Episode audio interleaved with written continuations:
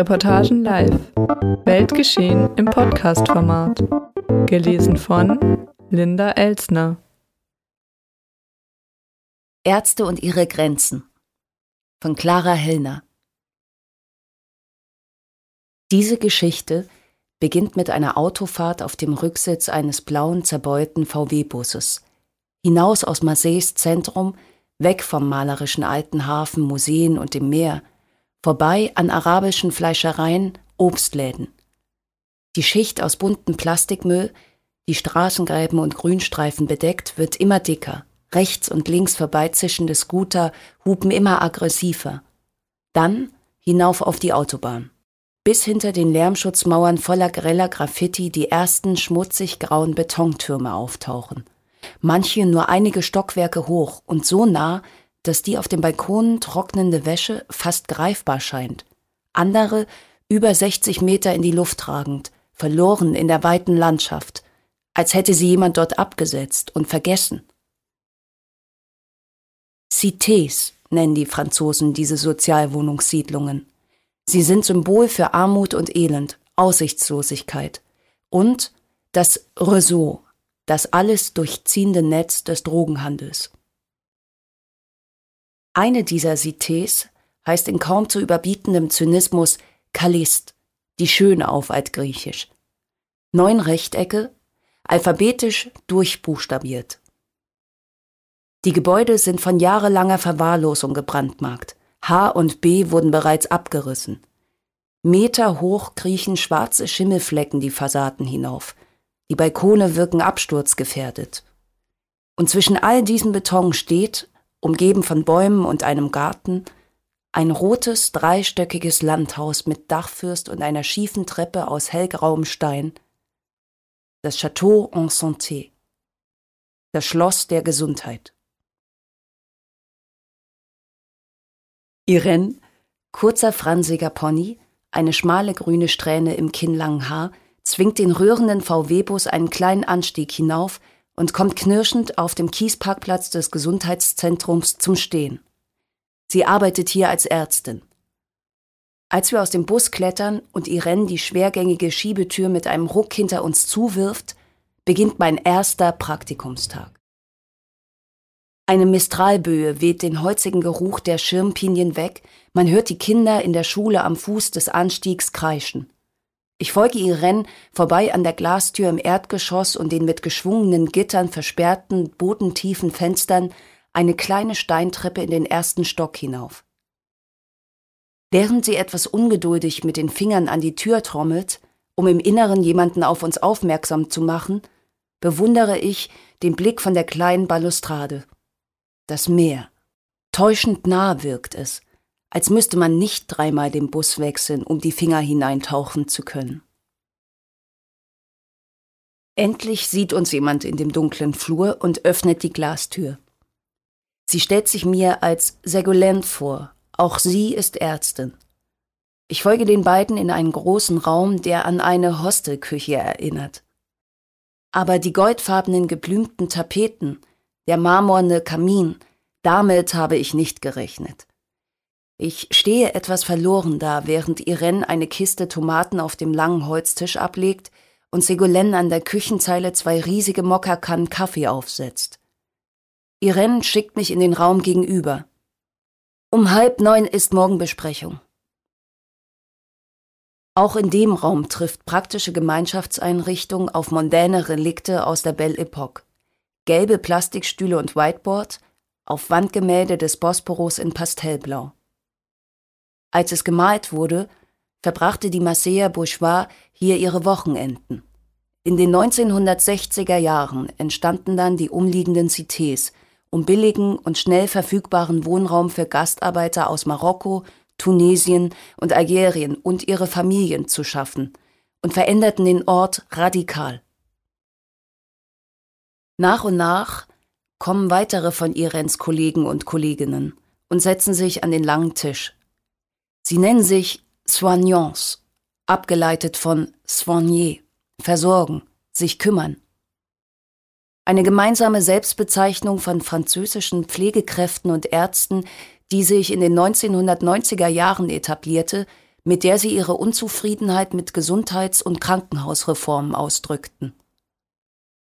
Mehr als zwei Dutzend Menschen arbeiten im Château en Santé, fast niemand in Vollzeit. Heute zähle ich zehn Soignants um den langen Tisch herum. Die Vorstellungsrunde fällt kurz aus. Da ist Elisa, Familienberaterin, die mir müde zulächelt. Da ist Christoph, Pfleger, der sich sofort hektisch daran macht, den Computer in der Ecke hochzufahren. Da sind Segolène, die ihre E-Zigarette nachfüllt, Benet, die eine Schüssel alte Äpfel auf dem Schoß hat, sie entkernt und schält, und Irene. Alle drei sind Ärztinnen. Sofort bin ich ein wenig eingeschüchtert, weil die drei eine Bereitschaft ausstrahlen, sich notfalls mit allem anzulegen, was ihnen nicht passt weil ich mich in dieser sichtlich miteinander vertrauten Gruppe wie ein Eindringling fühle. Aber Apo, der Gesundheitsmediator, hält mir fröhlich seine Faust als Corona-konform Ersatz der französischen Bis hin und Carole, sie ist Pflegerin, schiebt mir eines der Gläser zu, in die sie den dampfenden Kaffee aus der riesigen Mokkakanne gefüllt hat. Ich halte mich dankbar daran fest. Irene zwinkert mir zu, und ich bin froh, sie einige Wochen zuvor zufällig kennengelernt zu haben, auf einer Radtour von Marseille nach Nizza, wo wir abends in Zelten auf Feldern von Farmern schliefen, drei Dutzend Frauen. Songs französischer Rapperin dröhnten aus der Musikbox in ihrer Radtasche. Und auch bei den anderen Soignants habe ich beim zweiten Hinsehen das Gefühl, ihnen schon einmal über den Weg gelaufen zu sein. Bei einem Filmabend zur sozialen Bewegung in Kolumbien, bei einer geldsamen Aktion für ein Kollektiv von Geflüchteten. Das beruhigt mich an diesem Morgen etwas, während ich zuhöre, wie Sie über den Tag diskutieren. Wer ist heute in welchem Behandlungszimmer? Kommen schwierige Patienten? Ich bin hier, weil ich Medizin studiere. Als ich mich vor fünf Jahren dafür einschrieb, geschah das in der naiven, eher unbestimmten Hoffnung, in diesem Beruf einen Sinn zu finden eine Möglichkeit, Menschen ganzheitlich zu helfen, mit meinem Wissen etwas zu verändern. Doch schon in den ersten Praktika, wenn ich beim morgendlichen Stationsfrühstück der Pflege dabei saß oder in Arztbesprechungen still mithörte, war ich enttäuscht. Es wurde blind geurteilt, gelästert über die Patientin, die in der Schwangerschaft Kette raucht, statt daran zu denken, dass Rauchen eine Sucht ist, die kaum jemand in gestresstem und erschöpftem Zustand ohne Unterstützung los wird. Über die Patientin, die nicht zum Termin erscheint, statt sich zu erinnern, dass sie drei Kinder mit genauso vielen Aushilfsjobs allein großzieht. Über den Vater, der sein Kind vor der unbedingt auf leeren Magen durchzuführenden Operation ausgiebig frühstücken lässt statt zu überlegen, ob ihm das vielleicht nicht in seiner Sprache erklärt wurde. Über den jungen Mann aus Syrien ohne Papiere, der mit einer perforierten Blinddarmentzündung in die Notaufnahme kommt, natürlich viel zu spät, aber nicht aus Unverständnis oder Dummheit, sondern aus Angst, abgeschoben zu werden. Dass ein gesundes Leben in manchen Situationen ohne Unterstützung unmöglich ist, Dafür bringen Medizinstudenten in den stickigen Uniräumen und Ärzte, die, wie ich auch, fast immer aus weißen Akademikerfamilien stammen, kaum Verständnis auf. Ich hielt durch, weil ich Kommilitonen fand, mit denen ich meinen Frust teilte. Viele Semester trafen wir uns jeden Montag im Campuscafé oder einer zugigen Bar, diskutierten über Kostendruck im Krankenhaus und Abgründe der Pharmaunternehmen. Wir liefen auf den Streiks der Pflegerinnen und Pfleger mit, weil wir keine Grabenkämpfe zwischen ihnen und uns wollten. Und wir lasen gemeinsam Texte wie die Whitehall-Studie von 1978. Der junge Epidemiologe Michael Marmot hatte über 10.000 britische Soldaten untersucht und entdeckt, je niedriger ihr Rang in der Armee, desto kränker waren sie, desto höher war ihr Risiko, an einem Herzinfarkt zu sterben. Und das, merkten wir schnell, war nur der Anfang.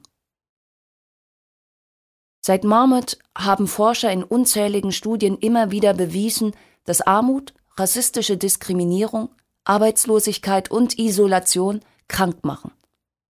Wie sehr, das können Statistikinstitute genau berechnen. Höchst- und Niedrigstverdiener etwa, trennen in Deutschland bei den Frauen vier, bei den Männern achteinhalb Jahre.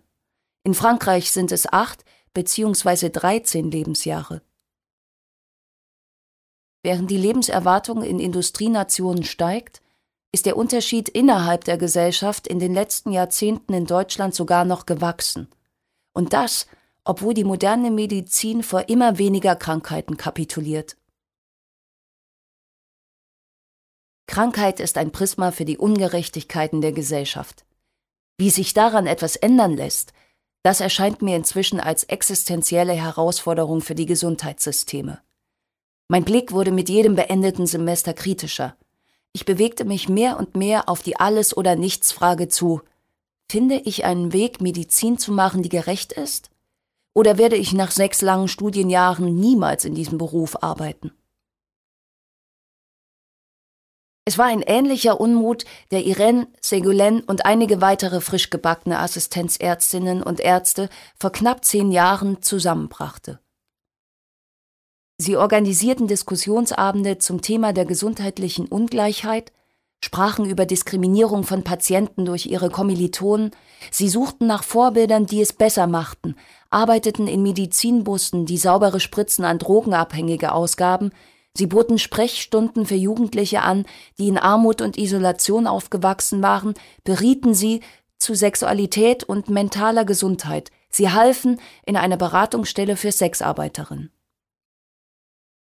Junge, verzweifelte Mediziner, die nach Modellen suchen, gesundheitliche Ungerechtigkeiten besser anzugehen, lesen irgendwann zwangsläufig von der Idee der Gemeindemedizin. Dieses Konzept schrieben Gesundheitswissenschaftler 1978 in der sogenannten Erklärung von Alma Alta der WHO nieder. Der Grundgedanke Gesundheitlichen Problemen soll nicht als individuellen Angelegenheiten, sondern als Konsequenz beschwerlicher Lebensrealitäten begegnet werden, als geteilten Schwierigkeiten einer ganzen Gruppe von Menschen, zum Beispiel einer Gemeinde. Irene und Ségolène halfen als Assistenzärztinnen im vier Autostunden von Marseille entfernten Toulouse in einem Gesundheitszentrum, das von dieser Idee inspiriert ist. Und die Gruppe, inzwischen um zwei Pfleger Carole und Christophe vergrößert, beschloss, in Marseille braucht es ein solches Stadtteil-Gesundheitszentrum auch. Als mir eine Freundin im Jahr 2020 vom Château en Santé erzählte und ich den ursprünglichen Projektentwurf, die Berichte der ersten Jahre las, da klang das für mich nach Gemeindemedizin in Reinform. Nach genau der Medizin, über die ich mit meinen Kommilitonen ständig diskutierte. Dieses Gesundheitsschloss ist in gewisser Weise also meine Utopie. Und wie immer, wenn es um Utopien geht, stellt sich die Frage, was macht die Konfrontation mit der Realität aus ihr? Um kurz nach neun Uhr hetzt Elisa aus dem ersten Stock los, die dunkelrote Treppe ins Erdgeschoss hinunter, ich hinterher. Sie ist Anfang 20, eine der jüngsten Soignants und arbeitet als Familienberaterin und im Wechsel mit anderen am Empfang. Als sie die Glastür aufschließt, stehen schon ein Dutzend Patienten auf dem Kiesparkplatz. Ich schaue ihr hilflos zu, wie sie das Chaos managt.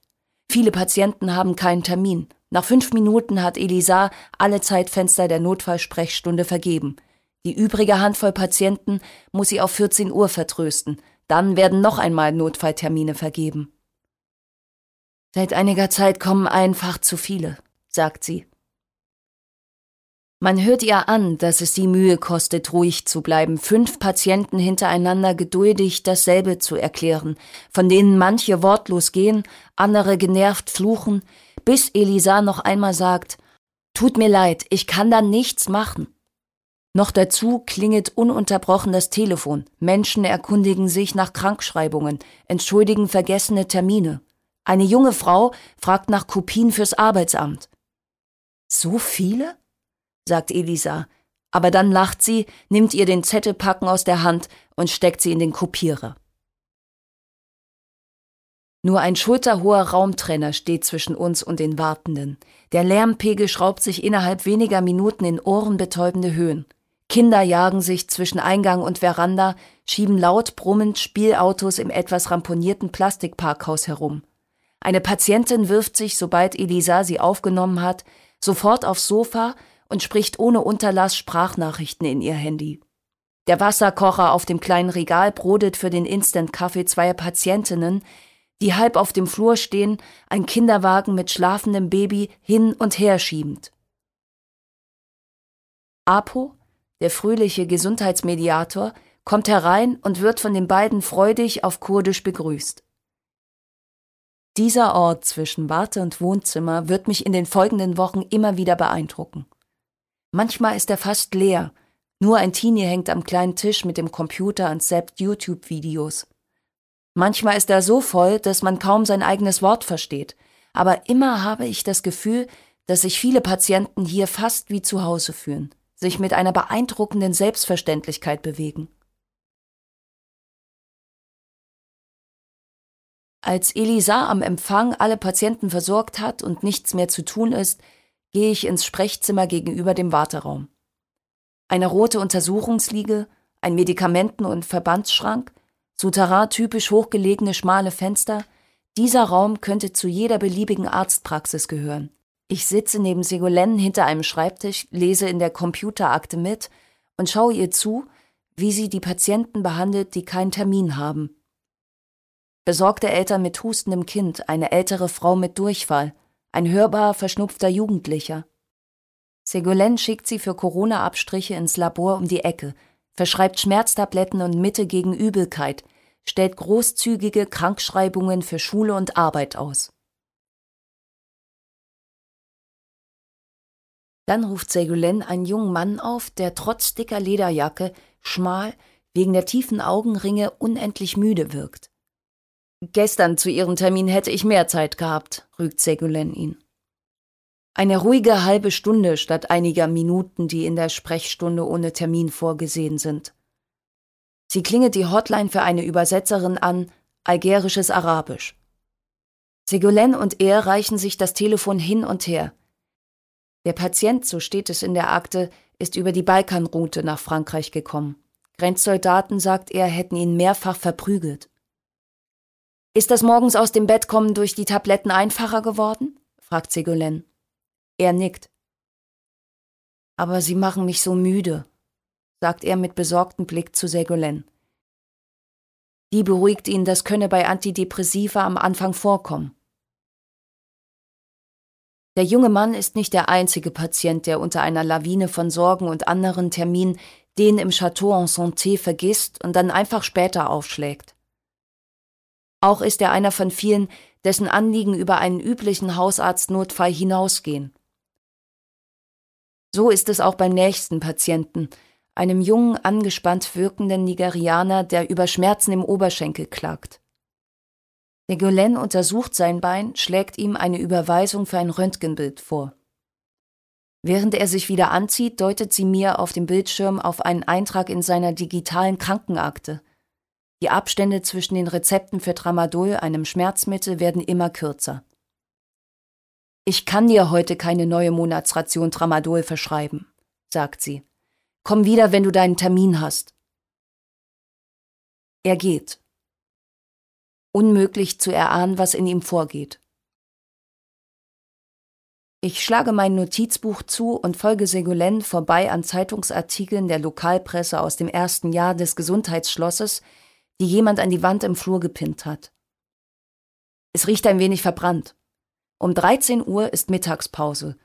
Dann schließt das Château en Santé jeden Tag für eine Stunde. Wir bringen alle Lebensmittel mit, wie es passt, und es kocht, wer am Vormittag Lücken hat, erklärt mir Irene und drückt mir einen Stapel Teller in die Hand. Wir essen auf der Terrasse in der Sonne, im höher gelegenen Teil des Gartens hinter dem Haus, reichen Schalen mit Salat und einer Art Curry aufgebackenem Baguette und Käse über den Tisch. Später am Nachmittag nimmt Carol, eine der Pflegerinnen, mich im Auto mit zurück. Ich bin müde, obwohl ich den ganzen Tag keinen einzigen Patienten untersucht, nur zugehört und Fragen gestellt habe. In dieser Rolle werde ich die nächsten Wochen die meiste Zeit bleiben. Manchmal werde ich eine kleine Wunde verbinden, die Lunge eines hustenden Kindes abhören oder ihm auf die Waage helfen. Ab und an wird man mich bitten, ein Formular auszufüllen, Patienten aus dem Wartezimmer aufzurufen. Doch die meiste Zeit werde ich beobachten, was um mich herum passiert, Fragen stellen, zuhören, bis mir nachmittags der Kopf schwirrt, so wie an diesem ersten Tag. Wir fahren den kleinen Abhang hinunter, vorbei am Fußballplatz mit dem verrosteten Zaun, vorbei an der Mauer gegenüber der Schule, dem rosafarbenen Graffiti Il faut croire en ce rêve. Man muss an seine Träume glauben. Auf dem Parkplatz lackiert ein Mann einen rostigen Lieferwagen weiß. Wohnt jemand von euch eigentlich im Viertel? frage ich. Nur Fatima, die Gesundheitsmediatorin sagt sie, und ich merke, dass ihr das unangenehm ist. Fatima lerne ich am nächsten Morgen kennen. Sie drückt mich zur Begrüßung auf der Veranda an sich, wie sie es mit allen tut. Küsschen rechts, Küsschen links, trotz Maske. Sie war nicht ganz von Anfang des Chateau en Santé an dabei, aber fast. Als das Vorhaben feststand, ein Stadtteil-Gesundheitszentrum in Marseille zu eröffnen, begann eine lange Planungsphase. Die Soignants entschieden für das Gesundheitszentrum einen Verein und kein Unternehmen zu gründen, um eine hierarchiefreie Organisation zu ermöglichen. Sie sprachen mit den lokalen Gesundheitsbehörden, bis auch die Geldfrage geklärt war. Ein Teil sollte von den Krankenkassen kommen, die jeden Besuch eines Patienten entlohnen, nicht anders als bei normalen Hausärzten. Der andere Teil aus Projektförderungen und Subventionen der Gesundheitsinstitution. Dann stand die Suche nach dem richtigen Stadtteil an. Die Soignants wählten anhand der Daten des Marseiller Gesundheitsamtes einen Ort, an dem sich gesundheitliche Ungleichheiten in dieser Stadt besonders akkumulierten. Marseille gilt als unangepasst, wild, korrupt, in einer Reportage zeichnete der französische Schriftsteller Albert Londres schon 1927 das Bild einer Hafenstadt voller Matrosen, Docker und Gauner. Man glaube sich überall im Mittelmeerraum, Algerien, Griechenland, Italien, nur nicht in Frankreich. Nach dem Zweiten Weltkrieg erfasste Marseille eine späte Industrialisierung. Es entstanden Ölraffinerien und Chemiefabriken. Mit ihnen wanderten tausende Gastarbeiter ein. Als die Städteplaner entschieden, sie in CTs in der Peripherie anzusiedeln, legten sie damit den Grundstein der heutigen Quartier Nord.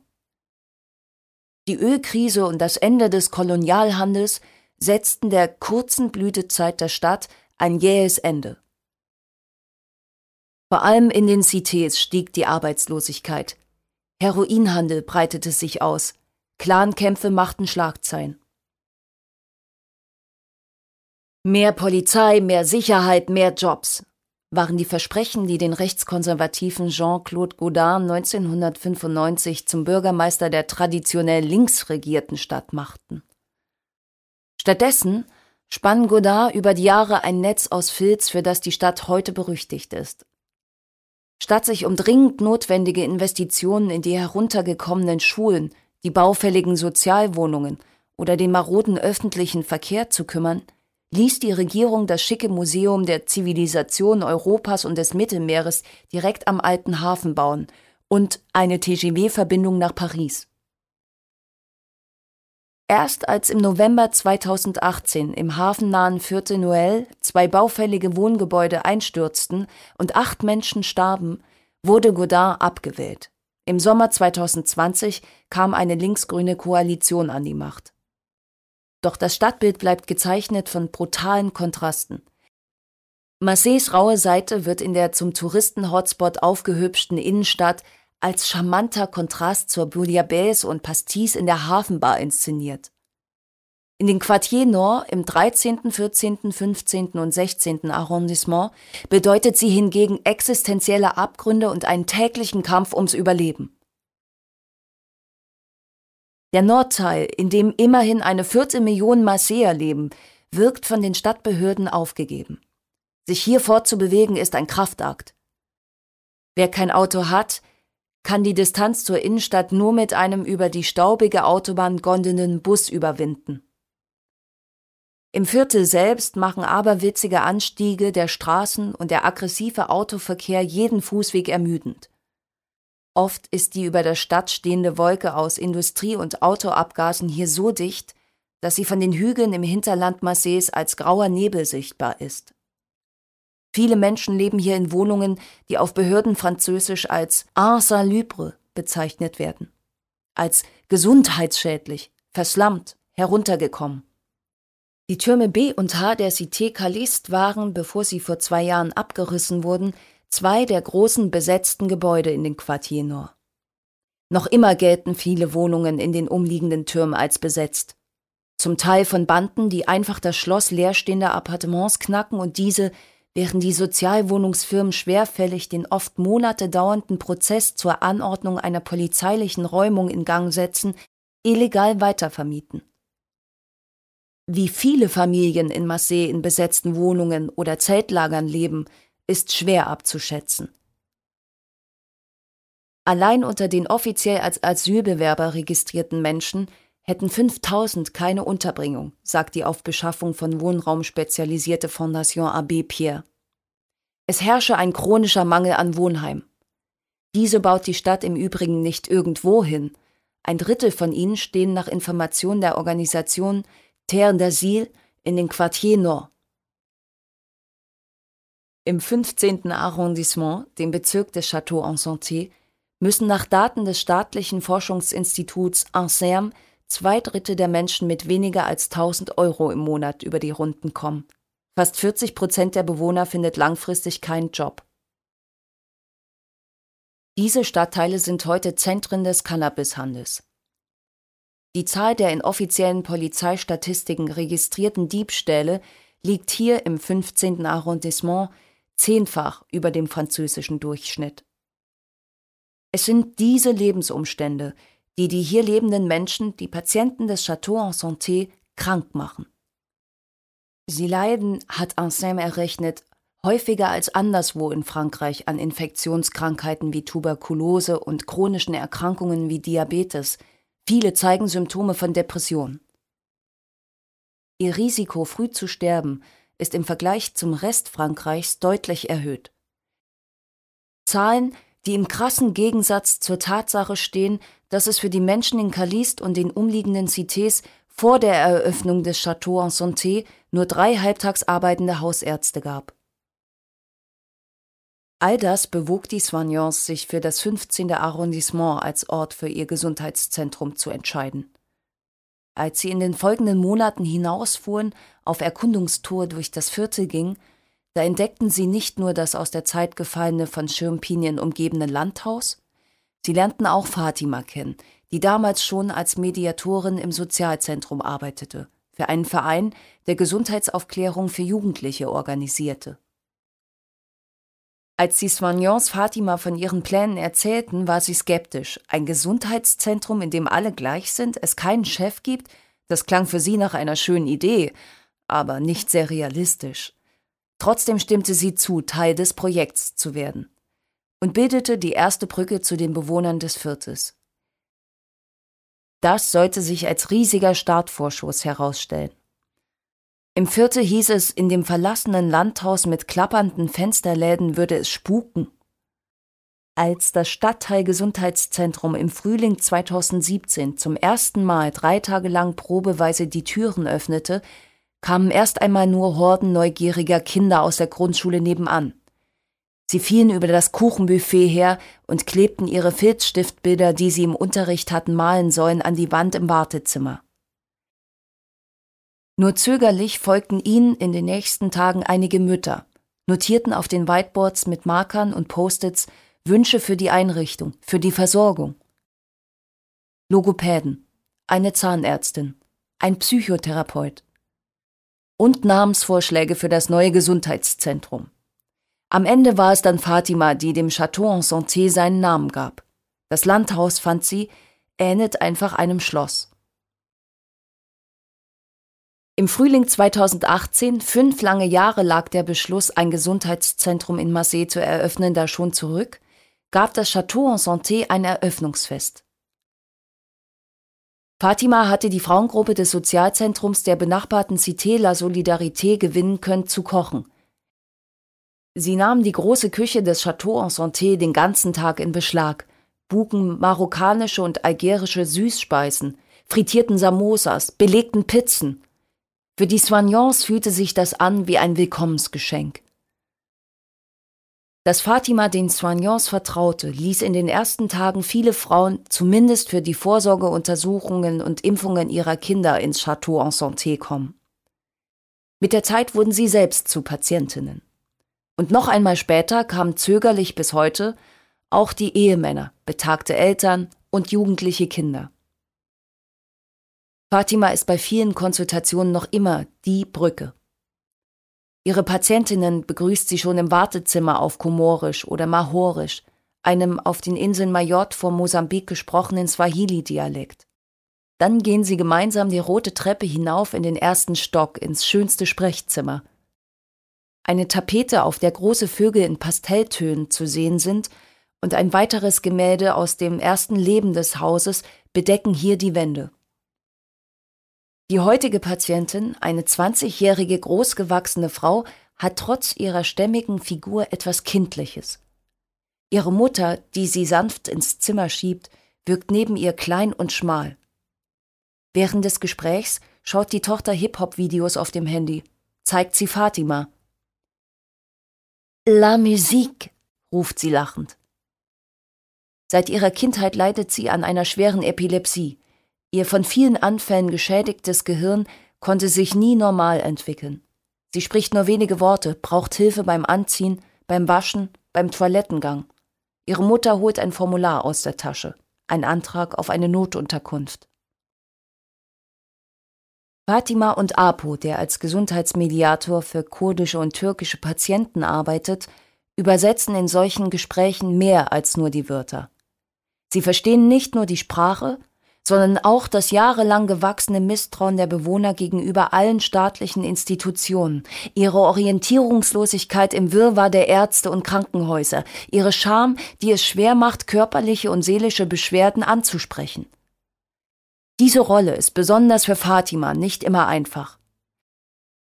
Einmal erzählt sie mir von einem Patienten, der sie spät abends anrief. Er hatte niemanden sonst, der ihn in die Notaufnahme des Krankenhauses begleiten konnte. Oh ja, viele Patienten haben meine Handynummer, sagt sie, als ich sie überrascht anschaue, und sie imitiert Fatima, wann ist nochmal mein Termin morgen? Schon in den ersten Tagen meines Praktikums im Château en Santé ist mir deutlich geworden, wie sehr die Soignants auch eine Clique sind, trotz immer wieder neu dazustoßender Menschen. Sie verbindet der ähnliche Werdegang, das Alter zwischen Mitte 20 und Mitte 40, die politischen Ideen. Sie sind untereinander befreundet, manche haben zusammen gewohnt, zwei von ihnen haben zusammen Kinder. Wenn eine Vertretungsärztin geht, schmeißt einer der Kollegen in seiner Wohnung in der Innenstadt eine kleine Feier. Bei diesem Leben nach Dienstschluss kann Fatima allein schon wegen der schlechten Busverbindung oft nicht dabei sein. Die fehlende Distanz zu den Patienten bedeutet auch im Arbeitsalltag eine Ungerechtigkeit für Fatima. Ihre Kollegen haben mehr Distanz. Lucie, eine der Vertretungsärztinnen, die gerade in der Fleischerei um die Ecke Hühnchen fürs Mittagessen gekauft hat, sagt, das Château en Santé fühle sich für sie an wie eine Insel. Abend für Abend schließen die Soignants die quietschenden Holzfensterläden, löschen das Licht. Die Autobahnstrecke zurück in die Innenstadt markiert jeden Abend aufs Neue die Kluft zwischen den Patienten und den Soignants. Sie ermöglicht den einen, sich zu entziehen, Abstand und eine Pause zum Kraftschöpfen zu nehmen, wenn es sein muss, sogar für Monate, so wie es mehrere Ärzte gerade machen, eine Art Sabbatical. Fatima hingegen geht trotz offenkundiger Erschöpfung auch abends ans Telefon, verbringt Stunden mit dem Patienten in der Notaufnahme. Die anderen Soignants insistieren, wechsle die Handynummer, nimm dir den Abstand, den du brauchst. Aber Fatima gehört eben nicht nur zu den Soignants, sondern auch zu den Bewohnern des Ortes. Die Patienten sind gleichzeitig ihre Nachbarn. Sie läuft ihnen beim Einkaufen und auf der Straße über den Weg, vor und nach der Arbeit, am Wochenende. Ihr ist wichtig, was Ihre Gemeinde über Sie denkt und sagt. Ihr ganzes Leben und das Ihrer Familie spielt sich hier in der Kalist ab. Während meines Praktikums wirkt Fatima oft müde und abgeschlagen. Stress und Sorgen um ihre Kinder schlagen ihr auf die Gesundheit. Die Soignants überreden sie schließlich, sich weitere Wochen krankschreiben zu lassen, Teilzeit zu arbeiten. Als wir an diesem Mittag wieder auf der Terrasse essen, ist sie deshalb schon zu Hause. Es gibt einen zusammengeschusterten Eintopf. Celine, eine der beiden Logopädinnen, erzählt von einem Gespräch mit der Mutter eines kleinen Patienten. Sie hat versucht, die Rolle der Soignants im Chateau zu erklären. Wir kümmern uns hier um alles. Und die Mutter fragte entgeistert, also kontrolliert ihr alles? Wir lachen, als sie den skeptischen Gesichtsausdruck der Frau nachmacht. Was das wirklich bedeutet, eine Art Lehreinheit in ganzheitlicher Medizin, sehe ich an diesem Nachmittag, an dem ich erst neben Carol sitze, die als Pflegerin arbeitet, dann bei Charlotte, der Sozialassistentin. Zu Carol in ihr büroähnliches Sprechzimmer kommen Patienten und Patientinnen, die abnehmen möchten, mehr Sport machen, mit dem Rauchen aufhören, ihren Diabetes in den Griff bekommen. Einige von ihnen bringen säuberlich ausgefüllte Tabellen mit, in denen sie jede Mahlzeit oder ihren Blutzucker dokumentieren und Carol gibt Tipps, welche Lebensmittel sie ersetzen könnten, oder erklärt jenen, die der Medizin misstrauen, warum Diabetesmedikamente sein müssen. Immer lobt und ermutigt sie auch, mahnt, nicht zu streng mit sich zu sein. Charlotte wiederum ist Expertin für das Unübersichtliche, das sich aus einem Haufen Versicherungen zusammensetzende französische Krankenkassensystem. Die Basisversicherung ist für alle kostenlos, bezahlt aber nur zwei Drittel der Arzt- und Krankenhauskosten. Den Rest müssen die Menschen selbst bezahlen oder sich Zusatz versichern. Viele Patienten des Château en Santé können sich beides nicht leisten. Dann bezahlt der Staat die übrigen Kosten. Für die Patienten, die ohne Aufenthaltsrecht in Frankreich sind, gibt es die Notversicherung des Staates. Es braucht zahlreiche Nachweise, um diese Versicherungen für Härtefälle zu beantragen. Erwerbslosigkeits- und Wohnungslosigkeitsbescheide, abgelaufener Aufenthaltsstatus, die Beweise des täglichen Rings. Jede Woche schickt Charlotte einen ganzen Packen Papier los. Auch kümmert sie sich um Fälle, die auf den ersten Blick nichts mit der Gesundheit zu tun zu haben scheinen. Da ist eine angespannt wirkende junge Frau in engen Jogginghosen, die ihr Handy aus der Handtasche holt, kaum dass sie sitzt. Sie zeigt uns ein verwackeltes Video, aufgenommen aus ihrem Fenster. Schusswechselschreie, ein Mann fällt zu Boden. Ich habe meine Kinder genommen und bin weg, sagt sie leise. In eine Wohnung in einem anderen Gebäude. Sie faltet einen Brief der Sozialwohnungsgesellschaft auseinander. Besetzung steht da und Räumung. Charlotte beginnt einen Antwortbrief zu tippen. Ihre vielen silbernen Armreife klackern auf dem Schreibtisch. Sie bittet um die Vermittlung einer neuen Wohnung. Ich wusste einfach nicht wohin, sagt die junge Frau. Charlotte hält inne. Das ist verständlich, sagt sie. Nur rauswerfen können die sie leider trotzdem. Abends sitze ich mit einem Kommilitonen auf den rauen Steinfelsen am Meer. Wir schauen einer roségelben Sonne am Horizont beim Untergehen zu. Wir sprechen über das Château en Santé. Manchmal rutscht mir ein Wir heraus, wenn ich von den Soignants spreche. Es ist das erste Mal seit langem, dass mir eine Diskussion über Medizin nicht die Laune verdirbt, mich nicht nur wütend macht. Ich erzähle dem Mitstudierenden von der jungen Frau und der Schießerei. Das ist schlimm, sagt er. Aber was hat das noch mit Medizin zu tun? Er sieht das so wie viele Medizinstudenten, wie viele Ärzte und Pfleger. Das ist nicht seine Aufgabe. Ich gebe ihm die einfachsten Beispiele, die mir einfallen. Stress macht krank, das kennen wir doch selbst, sage ich. Und in schimmligen Wohnungen bekommen Kinder häufiger Asthma. Okay, aber wenn man so denkt, hat ja fast alles etwas mit Gesundheit zu tun, sagt er. Ich nicke. Das ist weder eine besonders radikale noch besonders neue Idee. 1986 trafen sich im kanadischen Ottawa Gesundheitswissenschaftler, Mediziner und Politiker zu einer WHO-Konferenz zum Thema Gesundheitsförderung, sprich Prävention.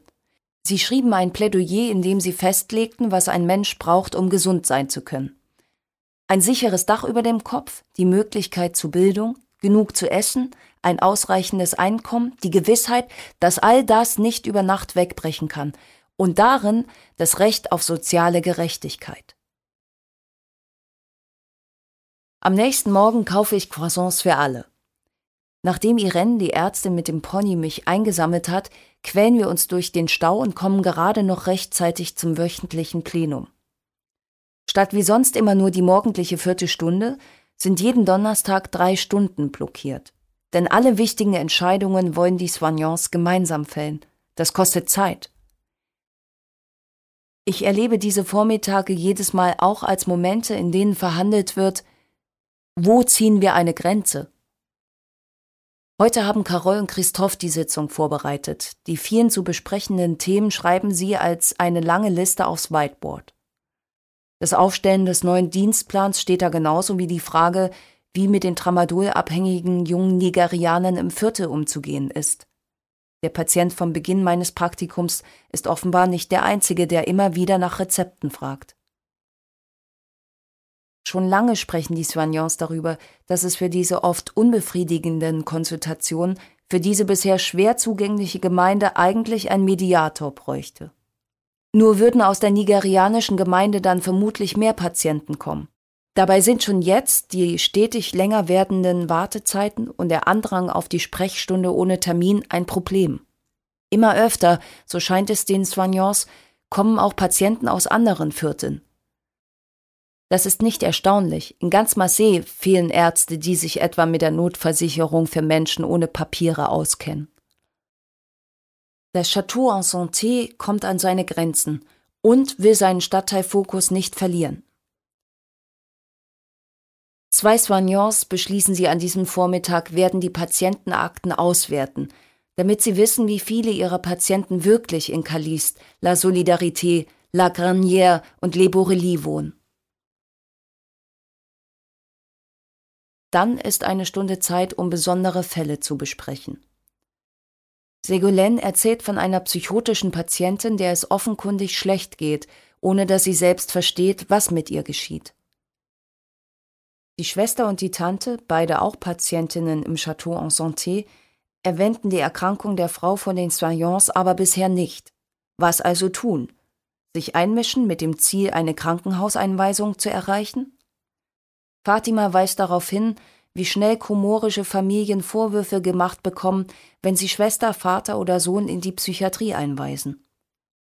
Sie bevorzugen es, kranke Angehörige selbst zu betreuen. In manchen Fällen funktioniert diese Betreuung gut, sagt Carol. Aber ist das auch hier so? Oder steckt hinter dem Schweigen der Familie nur die Angst davor, verurteilt zu werden? Edwige eine weitere Ärztin erinnert an einen früheren missglückten Besuch dieser Patientin. Diese sei dabei in Panik aus dem Zimmer gestürzt. Es war falsch, die Tür zu schließen, sagt Edwige. Und ich staune. Es ist das erste Mal, dass ich eine Ärztin von sich aus sagen höre, dass sie einen Fehler gemacht hat.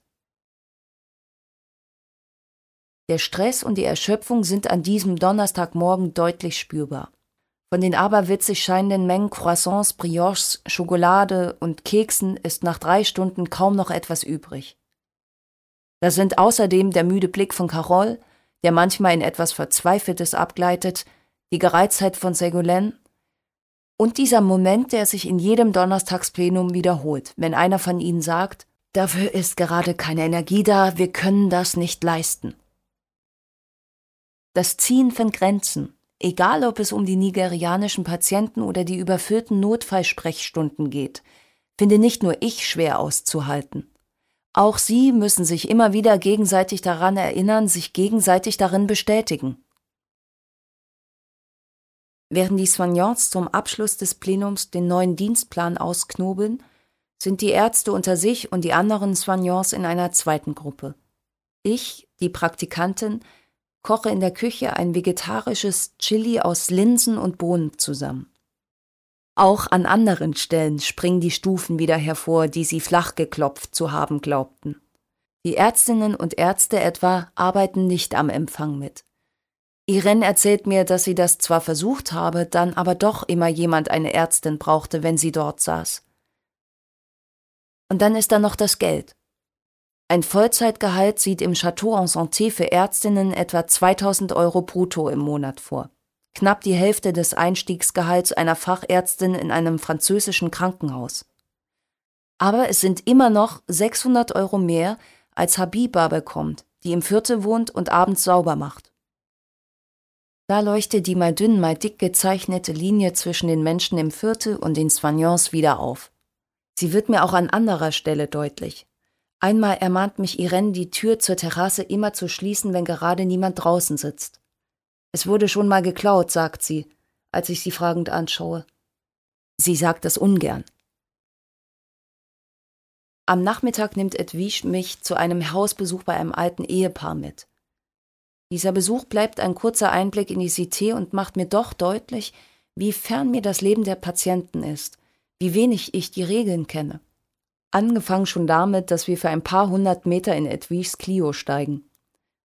Als sie noch zu Fuß ging, erklärten ihr zwei der jungen Männer, die an allen Straßenecken auf Plastikstühlen sitzen und nach Polizeistreifen Ausschau halten, eher unsanft Du hast hier nichts verloren. Edwige zählen sie zu denjenigen, die nicht hier hingehören, zu Journalisten, Touristen. Während die Ärztin die demenzkranke Frau untersucht, erklärt ihr Mann mir, dass sie diese Eigentumswohnung wie viele algerische Familien in den 1960er Jahren kauften, günstig, ein Blick über die Stadt, das Grüne nicht weit, aber inzwischen seien die Wohnungen im Stockwerk darüber und darunter verlassen oder besetzt durch verzweifelte Familien, junge Pärchen. Das Haus verfällt Stück für Stück, der Fahrstuhl ist schon lange kaputt. Den nächsten Vormittag verbringe ich bei Clementine. Sie ist eine der beiden Logopädinnen. Man hört sie mit ihrer rauen, sich etwas überschlagenden Stimme die Namen der Kinder durch den Flur und das Wartezimmer rufen und dann, ein wenig überdreht, mit ihnen lachen.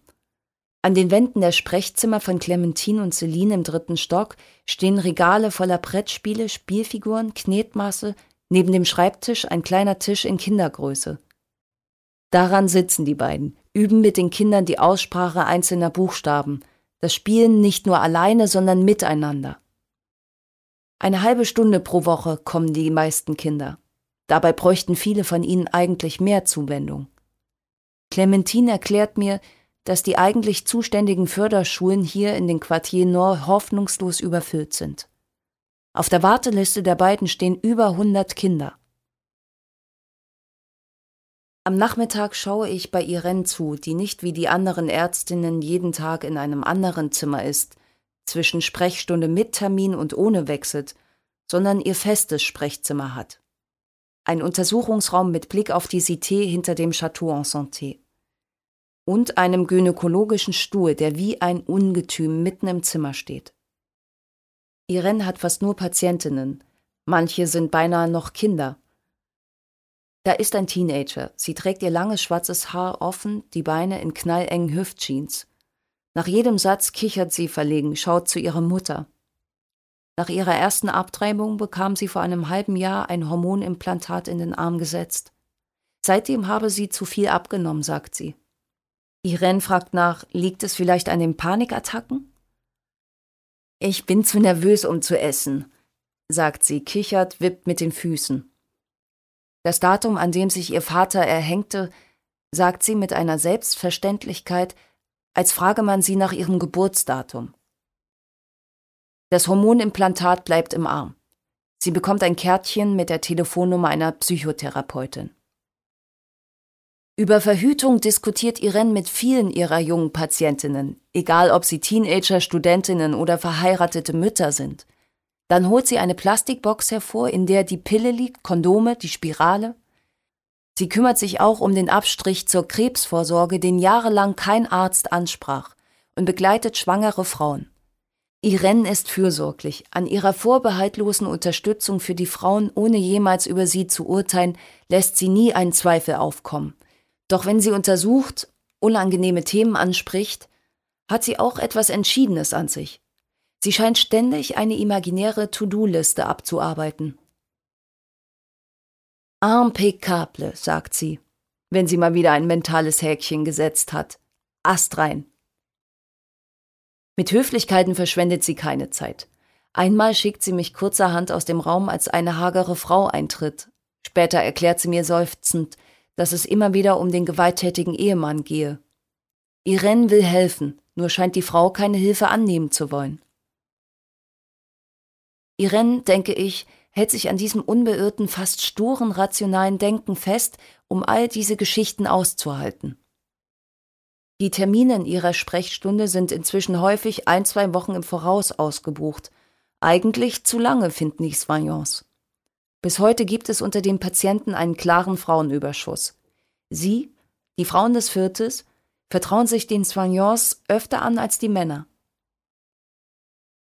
In den gängigen Erzählungen über die jungen Schulabbrecher aus den Quartier Nord zwischen Drogenhandel und Rapperkarriere bleibt Frauen höchstens der Platz als Freundin, Schwester oder Mutter.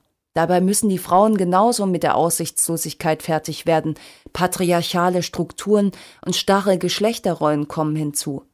Oder, wie Elisa es ausdrückt, wo es Menschen schlecht geht, da geht es Frauen immer noch ein bisschen schlechter. Dass es Elisa braucht, entschieden die Soignants eben genau wegen dieser Schwierigkeiten, die sie bei den Patientinnen beobachteten. Sie arbeitet in einem kleinen, schmalen Raum gegenüber von Irens Sprechzimmer, nicht als Psychologin, sondern als Familienberaterin. Ihre Patientinnen kämpfen mit dem Aufeinanderprallen von Karriere und Familienträumen, so wie es Frauen überall in der Gesellschaft tun. Manche haben studiert und fühlen sich nun eingezwängt in den Erwartungen ihrer Verwandten, in erster Linie eine vorbildliche Mutter und Hausfrau sein zu müssen. Andere versuchen zu beweisen, dass sie die Doppelbelastung aus Familie und Job schaffen und brennen dabei komplett aus. Dann sind da noch aufdringliche Ex-Partner oder Nachbarn, die über die Abtreibung lästern. Elisa hört den Frauen zu, stellt Fragen, versucht gemeinsam herauszufinden, was ihre Klientinnen selbst möchten. Andere Orte, wo Platz dafür wäre oder sie sich einfach mal eine Auszeit nehmen könnten, haben die Frauen in Kalist kaum. Deshalb haben Elisa und Carol eine Gruppe ins Leben gerufen, die gar nichts zu tun zu haben scheint mit der Arbeit eines Gesundheitszentrums. Jeden Dienstagmorgen gehen sie mit den Frauen des Viertes wandern. Zwei Stunden, ohne Männer, ohne Kinder, unter sich. Um neun treffen sie sich, ein Dutzend Frauen des Viertes. Alle sind pünktlich, darauf achten sie. Schließlich haben alle viel zu tun. Ich erkenne Nasia wieder, eine kleine Frau mit streng zurückgebundenen schwarzen Haaren, die ich während meines Praktikums immer wieder getroffen habe, als Patientin, als Begleiterin ihrer pubertierenden Tochter oder ihres nur widerwillig zum Arzt gehenden Mannes. Selbstbewusst erzählt Nasia, wie sie mit anderen Eltern für Renovierungen der desolaten Schulen kämpfte oder bei der Diskussionsgruppe des Chateau en Santé zu Medikamentenverschreibungen mitmachte. Nach einer kurzen Hallo-Runde fahren wir auf drei Autos verteilt los. Ich sitze auf dem Rücksitz von Nasias Peugeot, der sich die steile Straße hinter dem Chateau en Santé immer ein wenig hinaufquält. Stopp, ruft eine der Frauen. Wir halten an und eine ältere Dame, die alle nur Coco nennen, Großmutter auf Mahorisch, klettert zu mir auf den Rücksitz. Sie nimmt ihre große Sonnenbrille und den winzigen Rucksack ab und ruft fröhlich Hallo die Damen. Wir lassen die CTs hinter uns, fahren hinein in den Wald, vorbei an Graffiti besprühten Ruinen. Vor der Müllverbrennungsanlage am Ende der Straße parken wir, wandern von da aus eine geteerte Straße den Hügel hoch. Die Sonne wirft einen gelblichen Filter über die kräuterbewachsene Landschaft, über Zypressen, Pinien, Olivenbäume. Als eine der Frauen ein gutes Tempo vorgibt, bremst Nasia sie ein wenig. Du hast wieder dein Turbo an, schimpft sie. Wir laufen in kleinen Grüppchen, sprechen über das Gebärmutterhalskrebs-Screening in Irens Sprechstunde und darüber, wie schwer es ist, sich allein zum Spaziergang aufzuraffen. Coco pflückt Thymian für den Tee am Abend. Nach einer Stunde erreichen wir die Anhöhe, von der wir ganz Marseille überblicken können. Wasserflaschen werden herumgereicht. Carol und die Frauen diskutieren, wo sie ihr jährliches Frühstück diesmal abhalten und ob sie die Gruppe auch für weniger trainierte Frauen öffnen wollen. In den 1960er Jahren fragte sich der Chicagoer Bürgerrechtler Saul D. Alinsky, wie Menschen der Arbeiterklasse aus dem Gefühl der Vereinzelung befreit werden könnten. Dafür, sinnierte er, brauche es Momente des gemeinsamen Austausches, damit die Menschen erkennen könnten, dass sie viele ihrer Probleme teilen. Dadurch könne eine Gemeinschaft entstehen, die sich auch im Hinblick auf zukünftige Probleme bewähre. Diese wöchentliche Verabredung zum Wandern, die dabei besprochenen Sorgen mögen harmlos wirken. Aber der Plausch über Gesundheit funktioniert genauso, wie Elinsky es sich überlegt hat, als verbindendes Thema. Vielleicht kann das der Anfang einer Gemeinschaft sein, die den Frauen die Kraft gibt, hier und auch anderswo einzufordern, worauf sie ein Recht haben. Viel später an diesem Tag liege ich auf dem Teppich in meinem kleinen Zimmer in der Innenstadt und schaue dem Zigarettenrauch zu, wie er zur Decke steigt. Während der ersten Wochen im Chateau en Santé ging es mir gut damit, völlig im Praktikum und der Recherche aufzugehen. Selbst auf Partys erzählte ich den Menschen um mich herum davon. Und wenn es mir zwischendurch mal zu viel wurde, setzte ich mich mit einem Kaffee in eine Bar und schrieb alles runter, was an dem Tag passiert war, aus meinem Kopf heraus. Doch das Abschalten fällt mir zunehmend schwerer. Die anfängliche Euphorie darüber, eine Gruppe von Menschen kennengelernt zu haben, mit denen ich so viele Ansichten teile, ist verflogen. Ein Gefühl von Überforderung, von Resignation hat sich Stück für Stück eingeschlichen. Unangenehme Gedanken lassen sich nicht mehr wegschieben. Tappen die Soignants, manche von ihnen sind am Ende eines langen Tages müde und erschöpft, andere angespannt und gereizt, in eine Falle, indem sie die Mängel eines dysfunktionalen Gesundheitssystems durch die Ausbeutung ihrer selbst auszugleichen versuchen? Ist das Chateau en Santé nicht bloß ein Deckel, der das Fass gerade so vor dem Überlaufen bewahrt und damit das kaputte System sogar stabilisiert? Ist die Idee einer gerechten Medizin in einem kapitalistischen System also bloß eine Illusion? Einen Retterkomplex hätten sowohl diejenigen, die mit Ärzte ohne Grenzen in Länder des globalen Südens gehen, als auch Mediziner, die in Europa oder den USA dort arbeiten, wo die meisten Ärzte nicht hingehen würden und wo eine angemessene Medizin unerreichbar ist, schreibt die Sozialforscherin Tina Hahnrieder. Dadurch verfestigen sie die Vorstellung, dass Gesundheit kein Recht, sondern ein Privileg ist, das vom guten Willen und den Opfern der heimischen Menschenfreunde abhängt. Diese Fragen treiben auch die Soignants um. Mir fällt der kurzärmelige Kittel ein, den Edwige manchmal trägt. Je ne suis pas ton héros. Ich bin nicht dein Held, steht in ausgewaschenem Filzstift darauf. Und Carol, die von einem Treffen mit anderen Gemeindepflegern erzählte, Wow, du hast das Chateau mitgegründet sagten sie bewundernd zu ihr, und Carol fühlte sich genötigt einzuwenden Ich bin keine Heilige. Irene sieht die Dinge anders, als ich sie am nächsten Morgen auf meine Zweifel anspreche. Das Chateau en Santé soll nicht nur den Menschen in Caliste helfen, sondern auch eine Art Vorbildprojekt sein, ein Beweis, dass es besser geht. Sie erzählt mir, dass die Zahlen, die sie in den letzten vier Jahren gesammelt haben, in die Entwicklung eines Finanzierungssystems für Gesundheitszentren des Ministeriums mit einfließen. Die Krankenkasse soll demnach nicht nur nach Arztbesuchen wie bisher, sondern für jeden Hausarztpatienten pro Jahr einen festen Betrag zahlen, der auch alle anderen Mitarbeitenden mitbezahlt. So könnten sich Stadtteilgesundheitszentren recht einfach ohne Projekt- und Spendengelder umsetzen lassen. Einige Tage später ist es Zeit, vom Chateau en Santé Abschied zu nehmen. Den Rucksack voll mit Süßkartoffeln, Reis, Spinat laufe ich ein letztes Mal den Steinanstieg hinauf. Statt des obligatorischen Kuchens will ich ein Curry kochen, zum Abschied aber eine edlere Version als die vielen zwischen den Konsultationen zusammengeworfenen Varianten mit gerösteten Cashewkernen, Koriander, Wir essen auf der Terrasse. Ich trinke ein letztes Mal mit den Spagnons den starken Mokka-Kaffee. Dann müssen alle wieder zurück in die Sprechzimmer, an den Empfang. Apo verabschiedet mich wieder mit der Corona-konformen Faust. Irene ruft von der Treppe A bientôt! Bis bald. Elisa lässt mich durch die Glastür nach vorne hinaus, wo schon zwei Mütter mit Kinderwagen warten. Ich laufe über den Kiesparkplatz an ihnen vorbei, drehe mich noch einmal um, winke Elisa kurz zu. Und dann ist mein Praktikum vorbei. Als ich den Hang hinablaufe, ist es fast still, abgesehen von dem ständigen Autobrausen und ein paar Jugendlichen, die auf dem Bolzplatz herumgrölen. Auf der Fahrt zurück bin ich froh, dass der Bus fast leer ist. Ich sinke auf einen der harten Plastiksitze im hinteren Teil, schlinge die Arme um meinen Rucksack auf dem Schoß. An die Fensterscheibe gelehnt schaue ich in der tiefstehenden Sonne den letzten CTs zu, wie sie vorbeiziehen. In den vergangenen Wochen bin ich nicht besser darin geworden, Herz oder Lunge abzuhören, Blut abzunehmen, Krankheiten zu erkennen. Es ist etwas viel Grundsätzlicheres, das ich im Chateau en Santé kennengelernt habe.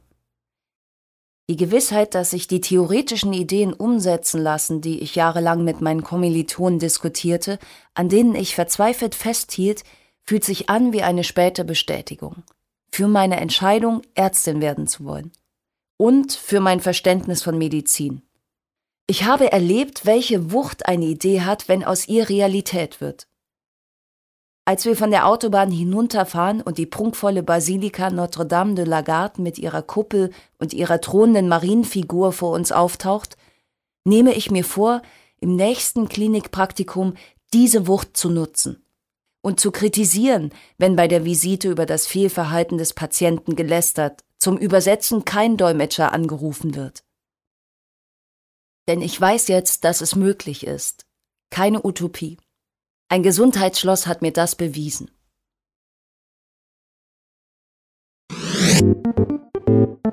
Nochmal nachgefragt? Bei Clara Hellner. Hallo Clara. Hallo. Clara Hellner ist in Norddeutschland aufgewachsen. Sie hat in Berlin und Marseille Medizin studiert. Während sie an ihrer Reportage über das Château Santé in Marseille schrieb, lernte sie zeitgleich für den zweiten Teil ihrer ärztlichen Prüfung, den sie im April 2022 erfolgreich meisterte. Herzlichen Glückwunsch dazu. Vielen Dank. Clara, während deines Studiums hast du immer auch als Journalistin gearbeitet. Du hast mir mal erzählt, dass du als Leserin von Geolino, dem Kinderheft von Geo, erstmal Journalistin werden wolltest. Am Ende hast du aber Medizin studiert. Warum wolltest du Ärztin werden? Also ich habe mich für das Medizinstudium entschieden, weil ich ähm, einen Beruf ma machen wollte, wo ich mit Menschen äh, zu tun habe und äh, wo ich gleichzeitig aber auch einen Sinn ähm, drin sehe und Menschen helfen kann. Und wieso nicht Journalistin? Ähm, das ist dann so nach zwei Semestern dazu gekommen. Da habe ich gemerkt, dass mir im Medizinstudium ähm, gefehlt hat, dass wir über die, ähm, über die Themen, die wir da lernen, also die ganzen äh, Organsysteme, aber eben auch ganz viel soziale Fragen der Medizin äh, diskutieren. Das war ganz viel auswendig lernen. Und ähm, mir hat dann eben gefehlt, irgendwie ja auch dazu ähm, zu lesen und ethische Fragen dazu äh, zu diskutieren, aber eben auch ähm, das Schreiben selber. Also das war auch schon ganz früh irgendwie immer mein Wunsch und ist dann einfach wieder zurückgekommen nach zwei Semestern äh, Medizinstudium. In deinem Text zeigst du eindrücklich, dass Gesundheit eine politische Dimension hat. Äh, warum ist das nicht Teil des offiziellen Medizinstudiums?